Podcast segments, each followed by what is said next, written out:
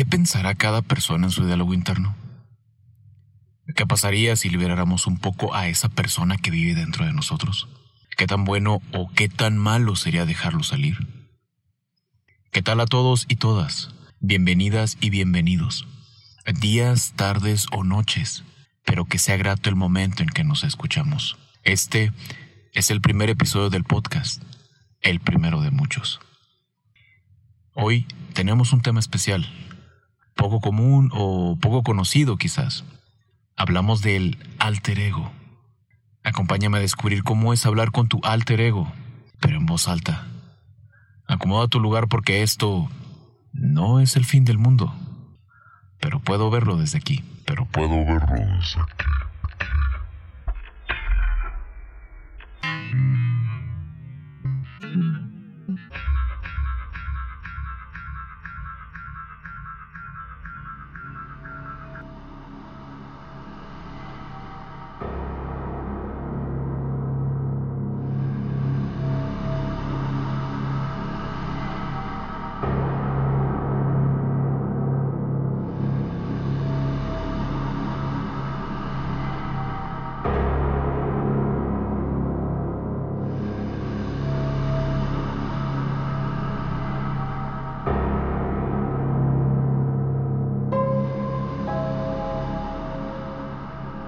Cuando hablamos del alter ego, no podemos pasar por alto hablar del extraño caso del Dr. Jekyll y Mr. Hyde, novela de terror escrita por Robert Louis Stevenson en 1886.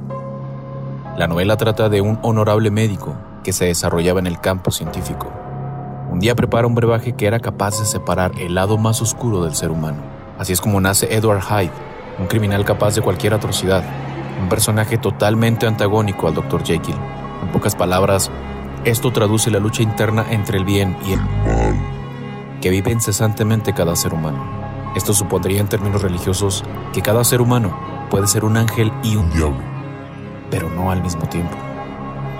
La novela de Stevenson está basada en la historia de un hombre llamado William Brody, mejor conocido como Deacon Brody, sujeto que vivió de 1741 a 1788 en Edimburgo, Escocia. A diferencia del Dr. Henry Jekyll, Brody era comerciante muy respetado por las altas esferas de Edimburgo, pues él tenía varios negocios, mismos que lo llevaron a ostentar prestigiosos títulos que lo acercarían a las personas más poderosas del lugar. Pero Brody no necesitó una bebida o pócima para sacar la parte malvada que estaba dentro de él. Bastaba con ganarse la confianza de personas ricas a través de sus negocios, haciendo vínculos, hecho que le permitiría recopilar información saber más de sus clientes y sus amigos. El negocio que más aprovechó fue el de ejercer como cerrajero de la misma ciudad. Con esto y la confianza que existía al honorable canciller Brody, harían que pudiera entrar y robar por las noches a quienes le habían otorgado su confianza. Esa doble vida le permitió generar riqueza sin que nadie sospechara. ¿Cómo pensar que el afamado y honorable Deacon Brody, de reputación intachable, estaría implicado en los robos a las altas esferas de Edimburgo. Esta forma de ganarse el sustento hizo que Brody mantuviera una peculiar vida. Esto le permitió mantener a sus cinco hijos y dos mujeres sin que nunca una supiera de la otra, además de mantener su desenfrenado vicio del juego. No podemos relacionar de manera directa la historia contada por Stevenson en su novela inspirada en este hecho, ya que Edward Hyde cometía los actos más perversos y atroces que ninguna persona se atrevería a cometer a diferencia de Brody, que en su afán de mantener a sus dos mujeres y a sus hijos, lo llevaron solo a apoderarse de cosas que no le pertenecían. En términos filosóficos, el ser humano en su interior mantiene el bien y el mal juntos. De manera errónea, la novela de Stevenson fue adoptada como referencia para la psicología, para exponer un trastorno mejor conocido como TID, trastorno disociativo de identidad algo que no es una referencia totalmente asertiva. Fueron probablemente las exageraciones plasmadas de Stevenson, que intrínsecamente asociaron el TID con la historia del Dr. Jekyll y Mr. Hyde. ¿Será que los oscuros anhelos de Edward Hyde dejaron entrever la frialdad asesina que marcaban su personalidad y dieron a entender que los humanos nos movemos por dos sentimientos que están en total dualidad, el bien y el mal? Nuestra cultura, religión e idiosincrasia siempre están basados en estos dos comportamientos. Deberíamos hacer una introspectiva más a fondo como humanidad y entender que nuestra existencia no puede estar basada en acciones que diferencien entre lo bueno y lo malo. Pensemos un poco, para que el bien exista, debe también existir el mal y viceversa. El Joker le dijo a Batman cuando tuvo la oportunidad de matarlo, no quiero matarte, tú eres mi otra mitad, tú me complementas, sin ti esto sería aburrido.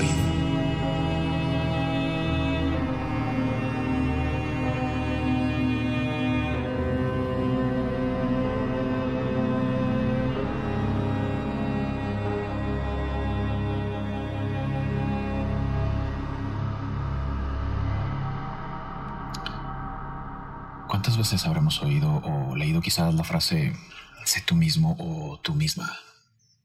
En cualquiera que sea el caso, ¿sirve de algo que te lo digan?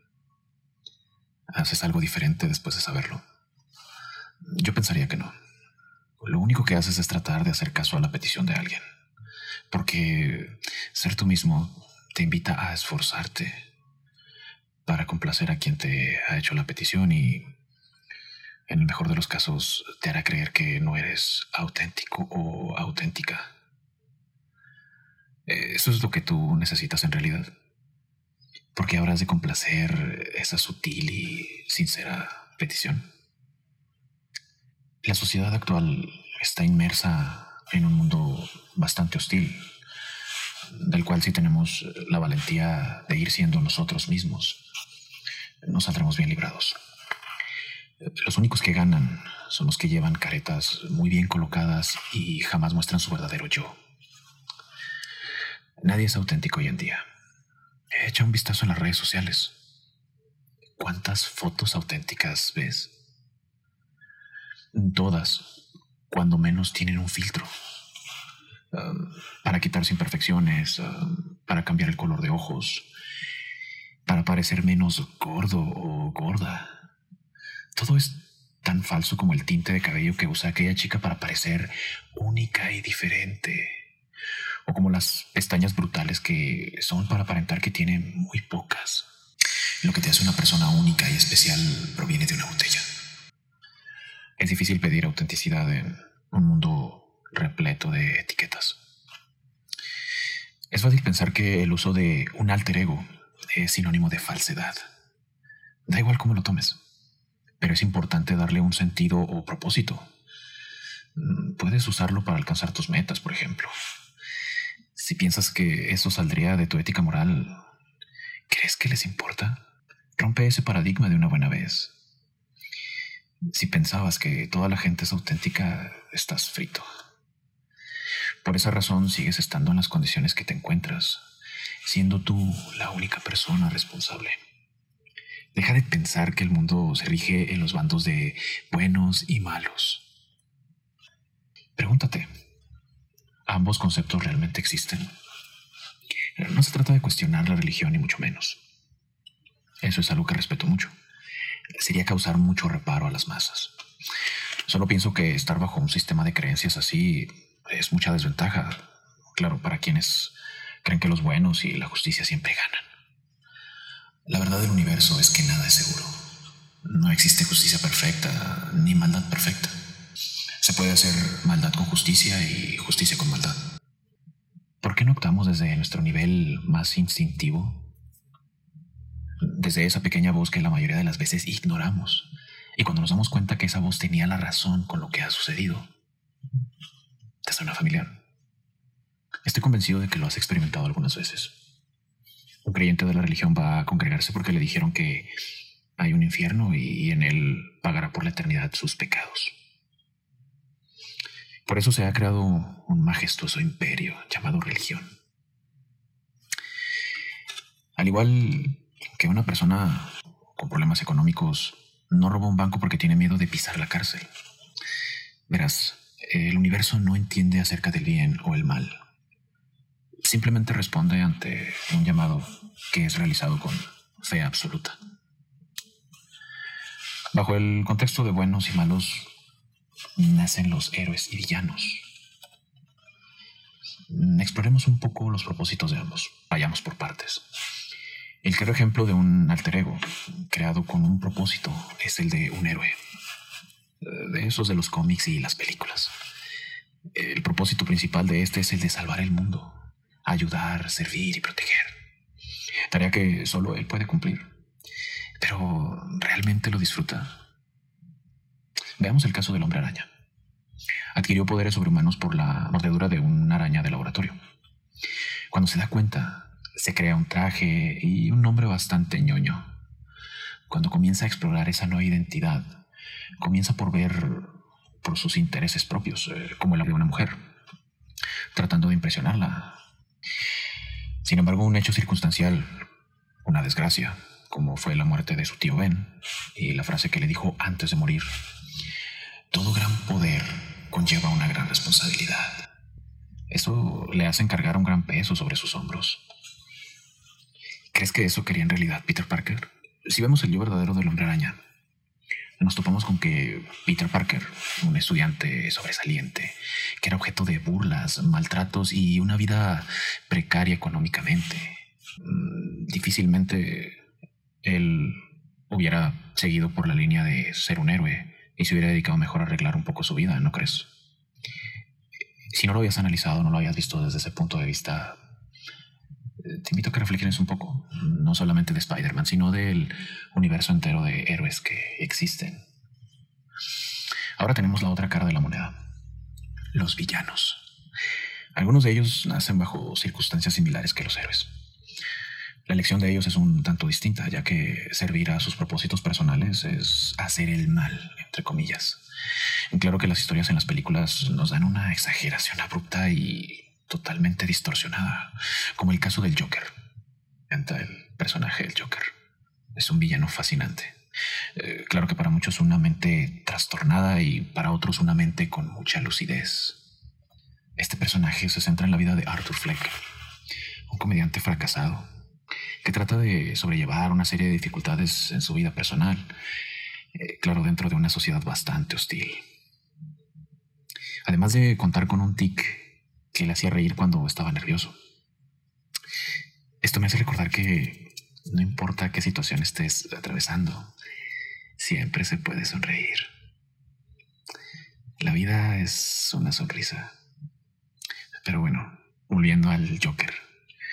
El nacimiento de este villano es muy peculiar. En esta película, claro está. En el cómic indica que Arthur, después de varias eh, desgracias, decide suicidarse. Sin embargo, por error cae en un tanque de residuos tóxicos que le deforman la cara y lo hacen convertirse en el icónico amo del caos. A diferencia del Joker de Phoenix, este cae en algo todavía más tóxico. La sociedad. Y ya que estamos hablando de diferencias entre héroes y villanos, eh, existe una muy grande. Los héroes tienen una identidad secreta, viviendo una doble vida, como Peter Parker, quien ocultaba ser Spider-Man para proteger a sus seres amados. Mientras que los villanos, puntualmente el Joker, asesina a su yo original para dar paso a su alter ego y no ocultarse ante nada ni nadie. Ir por el mundo mostrando sus más recónditos instintos. Pero no me malentiendas, no, no trato de pedirte que elijas un bando. Trato de demostrarte que el bien y el mal no existen. Solo son las cosas que te son útiles o no lo son, según tus propósitos. Todo es cuestión de perspectiva. Y para crear tu alter ego y sacar el mayor provecho es necesario que te deshagas de esta idea.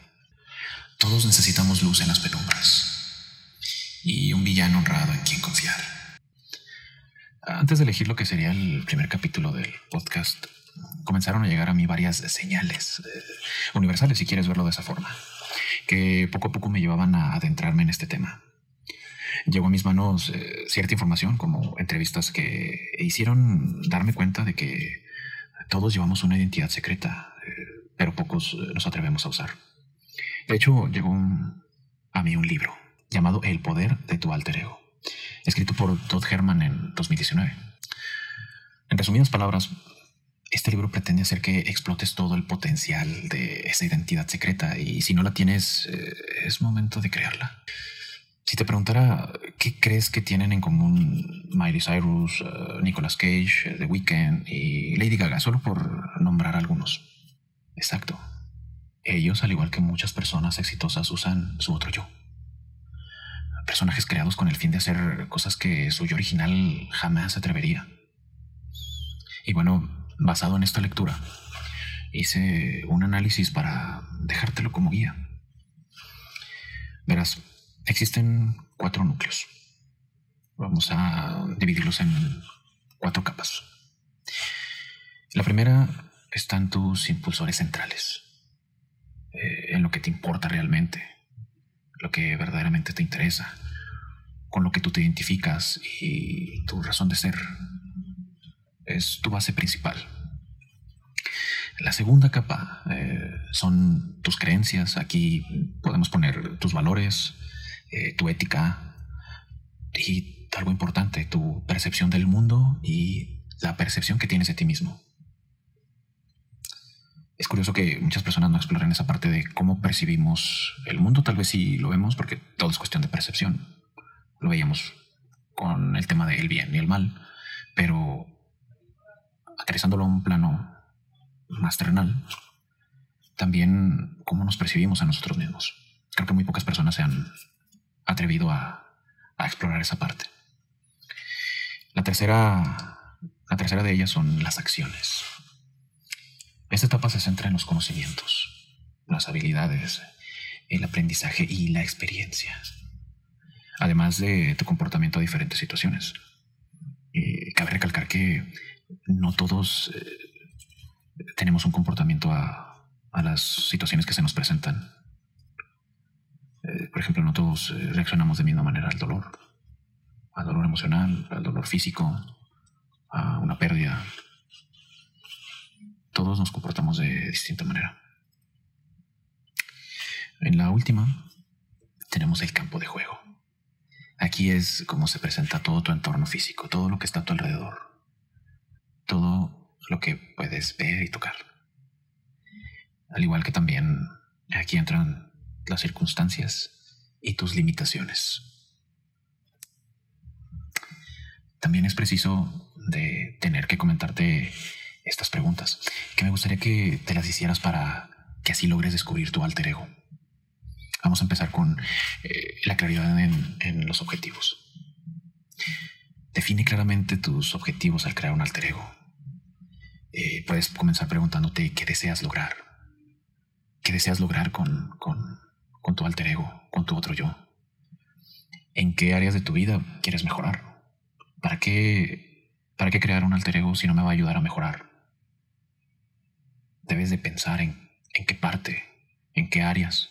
Recuerda que tenemos distintas áreas de nuestra vida. Es eh, nuestra área en el hogar, en el trabajo, eh, no sé, la escuela o el trabajo puede ser, eh, con los amigos, pero también envuélvelo a las diferentes situaciones que te presentas, tus momentos difíciles de estrés, a la hora de presentar un proyecto, cómo te va a ayudar tu alter ego para mejorar en esa área.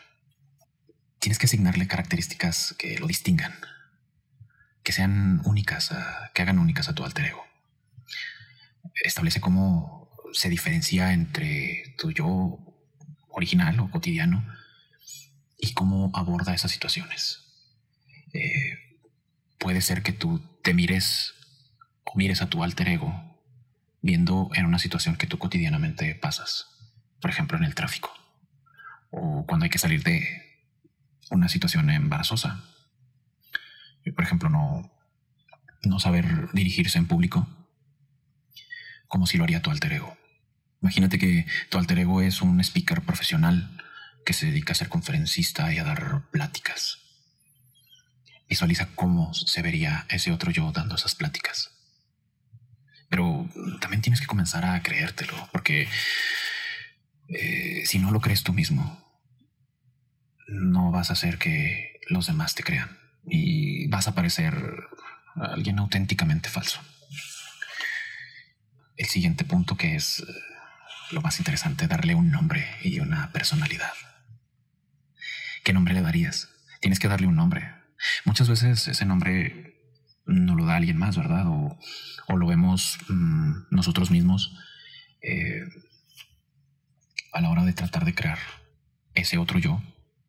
Vemos los posibles nombres que le pudiéramos dar. Y con ello pues lleva una personalidad definida. Y comienza a escribir esto, cómo se llama, cómo se comporta en diferentes situaciones.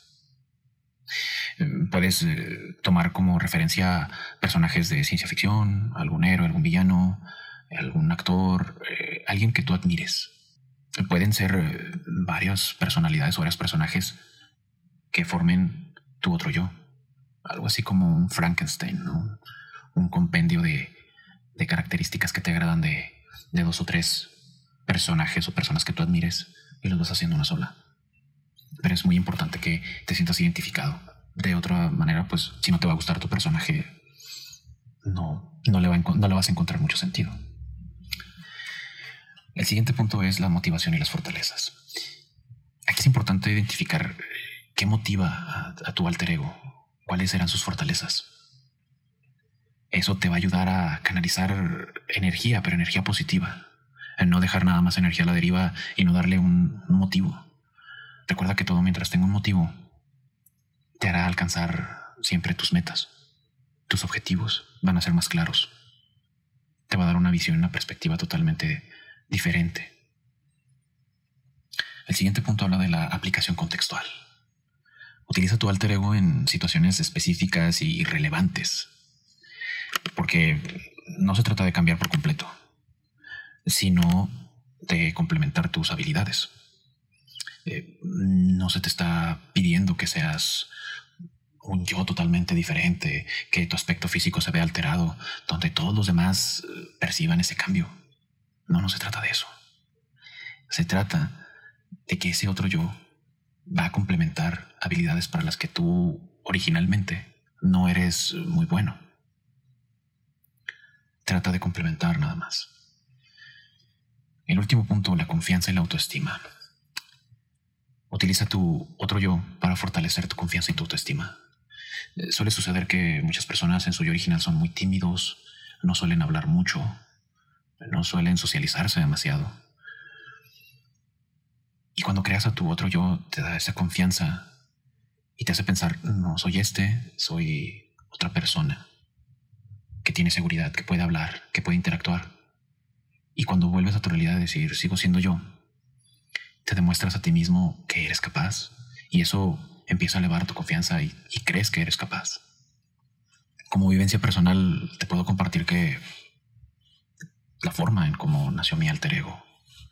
Y para serte franco, tuve que primero convencerme a mí mismo. Convencerme de que seguir con la bandera de ser el bueno de la película no me llevaría a ningún lado. Tuve que transformarme poco a poco y sacar mi otro yo. Ese tipo que me ayudaría a vencer las barreras del miedo y deshacerme del que dirán vencer la timidez, atreverme y ser valiente. Porque no tenían piedad conmigo. Eran implacables. Esas circunstancias hostiles me dieron un golpe de realidad y me hicieron ver que no podía vivir de, mi lástima y que el mundo debería de tenerme compasión por mis precariedades, precariedades como individuo. El carácter y la determinación son armas fundamentales para crear ese, ese otro yo. Y te puedo compartir que como seguidor de la diosa Fortuna, sé que son solo los fuertes a quienes Fortuna viene a salvar. Eh, no tienes que agradarle a todo el mundo. Era como Maquiavelo decía. Me sirve más ser temido que amado. Recuerda, no, no estamos aquí para darle gusto a nadie. Sírvete a ti mismo como tu máxima creación. Total, eh, si algo sale mal, ¿qué más da? El mundo no se va a terminar. No se trata de hacer daño a nadie ni el bien a nadie. Sirve solamente a tus propósitos, a tus ideales, a lo que te va a llevar a la cima. Todo ese poder oculto está en ti. Todo eso depende de ti. Y está en ti explotar esa identidad, esa identidad secreta que muy pocos se atreven a, explorar y a sacarla de las sombras. Así es como hemos llegado al final de este episodio. No me resta más que agradecerte que me hayas permitido llegar hasta tus oídos. Más episodios nos esperan, con temas igual de interesantes que nos harán pensar que esto no es el fin del mundo, pero podemos verlo desde aquí.